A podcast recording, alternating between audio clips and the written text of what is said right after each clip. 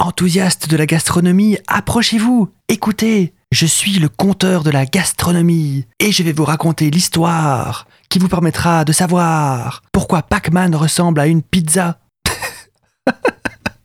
Un jour, au début des années 1980, le concepteur de jeux vidéo Toru Iwatani est en pleine crise créative. Il sort dîner avec un groupe d'amis.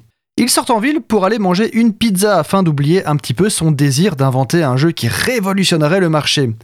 Iwatani a beaucoup de choses en tête, beaucoup d'idées, mais il semble aussi déplorer la faible puissance de calcul des ordinateurs de ces années-là. Bref, il a le blues, le spleen, il est limite nervous breakdown, et il est vrai qu'il n'est rien qu'une pizza ne peut guérir. Pendant un moment, la pizza de Iwatani reste intouchée sur la table. Il est perdu dans ses pensées, mais il trouve enfin la force de saisir une portion de son repas qu'il mange sans vraiment de plaisir. Toru Iwatani observe alors sa pizza et se trouve frappé par un éclair d'inspiration.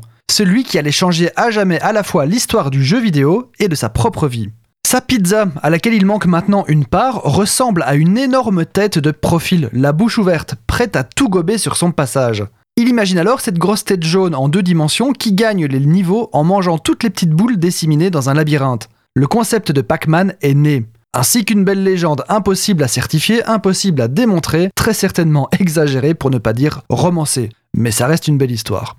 Pac-Man s'appelait à la base Pakuman, en référence à une expression nippone, vous m'excuserez de l'accent, Paku Paku Taberu, qui exprime le bruit glouton que fait une bouche s'ouvrant et se fermant très vite lorsque l'on mange. C'est très très manga.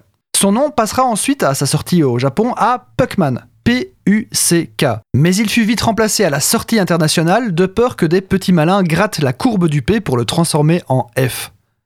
Il deviendra alors pour tout le monde et pour toujours Pac-Man, rond comme un ballon et plus jaune qu'un citron.